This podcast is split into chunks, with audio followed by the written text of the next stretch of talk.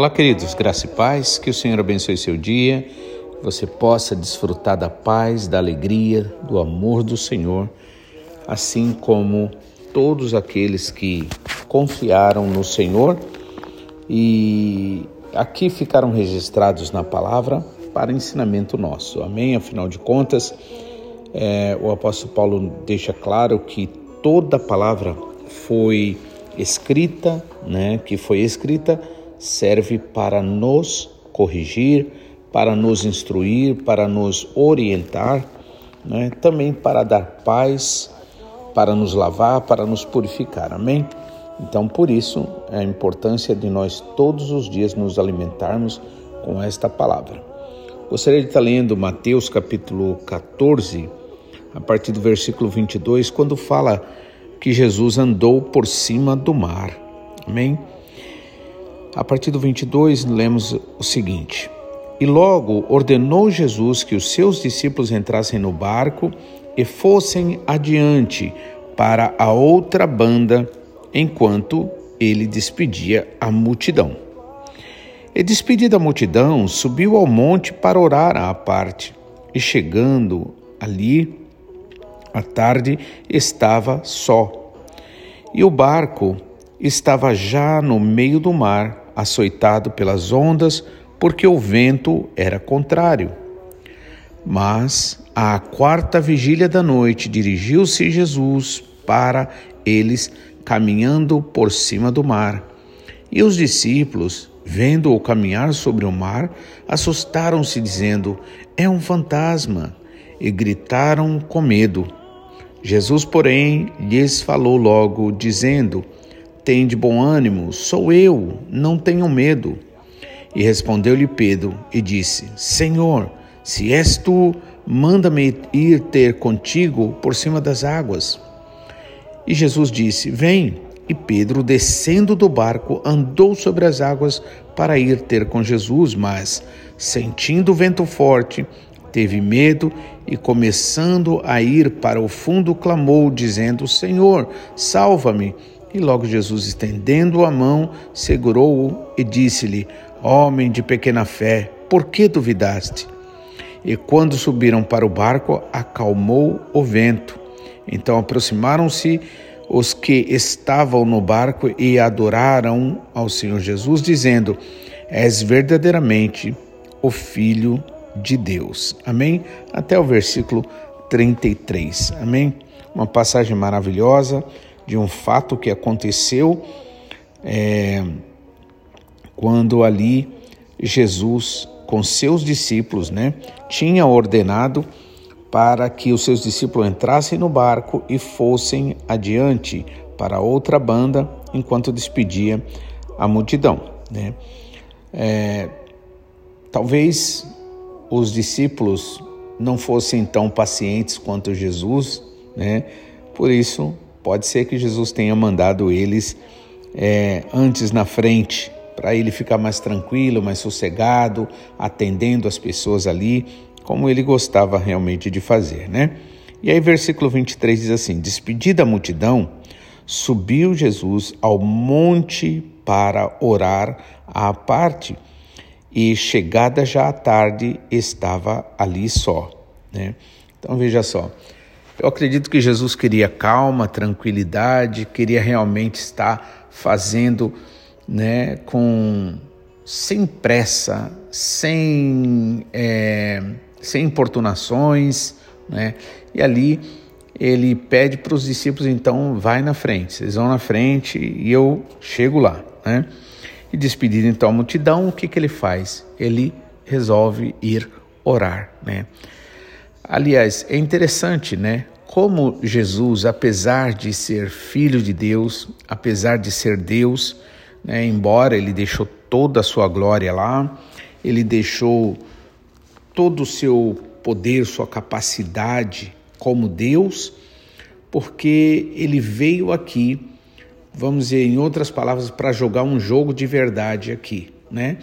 Ou seja, de igual para igual como, como humano mesmo, pois a palavra do Senhor diz que o Senhor Jesus se fez homem e habitou entre nós e foi tentado em todas as coisas, a Bíblia diz, né?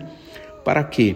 Para que em tudo, em todas as coisas, ele possa, né, é, nos dar a garantia de que é, ele, se ele venceu, nós vencemos também, né? Vencemos, mas não por causa da força ou capacidade humana, mas vencemos porque o Senhor Jesus ele venceu. Amém? A nossa vitória, a vitória dele é a nossa vitória. E aí é, ele vai ali então orar. E orar é uma coisa maravilhosa, irmãos. É uma coisa que nós precisamos desenvolver bem mesmo, né? Por quê? Porque à medida que você ora, você está declarando a sua fé, a sua dependência ao Senhor, né? Por, por isso Jesus diz: Pedi e dar-se-vos-á, buscai e achareis, batei e abrir-se-vos-á. Ao que pede, recebe, ao que bate, a porta será aberta, e ao que é, procura, encontra. Né? Então, Jesus vai ali orar, e ele procura um lugar tranquilo né, para orar. Realmente é sempre bom, é sempre importante. Né? No momento da oração, não deve ser algo né, que você faça na correria. É bem verdade que muitas vezes, dependendo do, do horário que você tem, né? Mas de qualquer forma, é preciso você dar um espaço de tempo ali e na hora da oração, você orar com, com toda a sinceridade, você orar é, com tranquilidade, né? não, não ficar orando nas pressas, preocupado, né? ou seja, com a sua mente ali livre, aquele momento falando com o Senhor, né? Jesus, ele gostava disso. Então, ele foi ali orar sozinho lá no monte, né? Por que o monte, né? Não porque o monte é, é, tem poder, né? Nosso pastor, inclusive, ele sempre fala sobre isso, né? Pessoas que geralmente é, idolatram o monte, né? E ficam, né? Não, nós vamos para o monte, nós vamos para o monte, né? como se o monte tivesse alguma forma de poder, mas não é isso, não. É que a região ali realmente de Israel era uma região bastante montanhosa, né? E na verdade Jesus buscava simplesmente um lugar tranquilo, né? É bem verdade que quando você está em meio à natureza, né, o clima fica diferente mesmo, por quê? Porque a Bíblia diz que a natureza louva a Deus né? Então, é importante sim, né, sempre que você puder, é, é, buscar um lugar tranquilo, em minha natureza, se for o caso também, para você estar tá orando. Né? Mesmo assim, na impossibilidade, Jesus Cristo disse: vai lá no teu quarto, fecha a porta e fica ali, você e o Pai, falando com Deus, né? com o Pai. Então, Jesus buscou ali aquele lugar tranquilo para ele orar. E chegada já a tarde, ele estava só. E o barco estava já no meio do mar, açoitado pelas ondas, porque o vento era contrário. Mas à quarta vigília da noite, dirigiu-se Jesus para eles, caminhando por cima do mar. Olha que coisa maravilhosa, né? Jesus, é, bom, os, os, os, os discípulos estavam com os, o barco, né? possivelmente o barco que Jesus Cristo usava mais, mas ele então resolve ir e aí ele só vê uma alternativa, aí andando sobre as águas mesmo, né? E chegando lá, né, perto deles, os discípulos quando ouviram, né, versículo 26 diz, quando ouviram caminhar sobre as águas do mar, assustaram-se dizendo: é um fantasma, e gritaram com medo, né? E é interessante porque quantas vezes a gente vive tão acostumado com as coisas acontecer só de um jeito e quando acontece um pouco diferente a gente fica com medo, achando que né, é, nós estamos sozinhos, que Deus não está ali naquela situação. Não, o Senhor ele prometeu e ele cumpre a palavra dele. Isso é verdadeira fé é saber que o Senhor não mente, que o que ele falou, ele vai cumprir. Não importa o que aconteça, deixe de acontecer, ele vai cumprir. Então, você não precisa ficar com medo. Você pode sim né, pedir, Senhor, acalma meu coração. Olha só. Gritaram com medo, né? Jesus, porém, versículo 27, lhes falou logo, dizendo: Tenham bom ânimo, sou eu, não tenham medo. Né? E o Senhor Jesus Cristo, sempre ele chegou para as pessoas e falou: Não temas, não tenha medo. Por quê? Porque, por incrível que pareça, o medo é o sentimento mais natural na vida do ser humano. Aliás, a tendência natural é a gente ser guiado pelo medo, ou seja, fazer as coisas pelo medo ou deixar de fazer pelo medo, né? Claro que a gente sabe que existe um medo saudável, é aquele onde realmente você ele mostra que tem um perigo, que você realmente não deve né, fazer ou ir para lugares perigosos. Mas viver dominado pelo medo, aí já é outra coisa. E aí Jesus Cristo vai e fala: tenham bom ânimo, sou eu, não tenham medo, ou não temam, não temam, né? E respondeu-lhe Pedro então. Pedro, que sempre era aquele discípulo mais ousado, mais atirado, é o que falava primeiro, ele vai diz, né, é, vai diz para o Senhor, é, Senhor, se és tu, manda-me ir ter contigo por cima das águas, né? Ou seja, Pedro ali ele tem uma segurança de que se é Jesus, realmente as coisas vão funcionar. Só que às vezes eu paro e penso, já pensou se não fosse Jesus, por exemplo, né?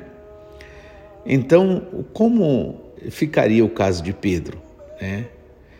E aí Jesus ali diz para ele: "Vem".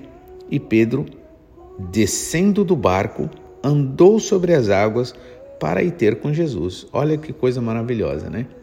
Por um momento, em um momento, num ímpeto de fé, ele começou a andar. E geralmente, realmente, isso é uma atitude muito, uma situação que acontece na vida de todos nós, né? Geralmente, quando queremos começar alguma coisa, fazer alguma coisa e, e ficamos empolgados e vamos e tal, e de repente, né, como aqui diz, mas sentindo o vento forte, teve medo e começando a ir para o fundo, clamou, dizendo: Senhor, salva-me. Então, muitas vezes, nós também, né, eu acredito que todos nós já tivemos esse tipo de experiência na vida. Agora, uma coisa que eu acho importante é, é que essas situações, né, elas não se tornem uma repetição o tempo todo. Por quê? Porque isso é como aprender a andar de bicicleta quando você é criança. Então no começo você vai meio que caindo, cai uma vez, cai duas, tal, mas aí você vai indo, você persiste até uma hora que você fica bom naquilo. Assim também é na vida espiritual. Nós devemos, apesar dos momentos que a gente falha, dos momentos que a gente olha para um lado, para o outro, a Bíblia diz, né, Salmo 91, é, mil cairão ao teu lado, dez mil à tua direita, mas você não será atingido. Então é preciso a gente persistir, né? Ir em frente, pedindo sempre a graça do Senhor, a capacitação do Espírito Santo, né? A, o entendimento, né? O discernimento espiritual para a gente entender também, né? E discernir a voz de Deus entre a voz do Senhor, a voz humana natural.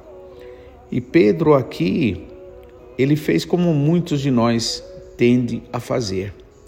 Mas importante, irmãos, é que Pedro, agora olhando espiritualmente, Pedro, depois que ele é batizado com o Espírito Santo e depois de um tempo, ele começa a amadurecer.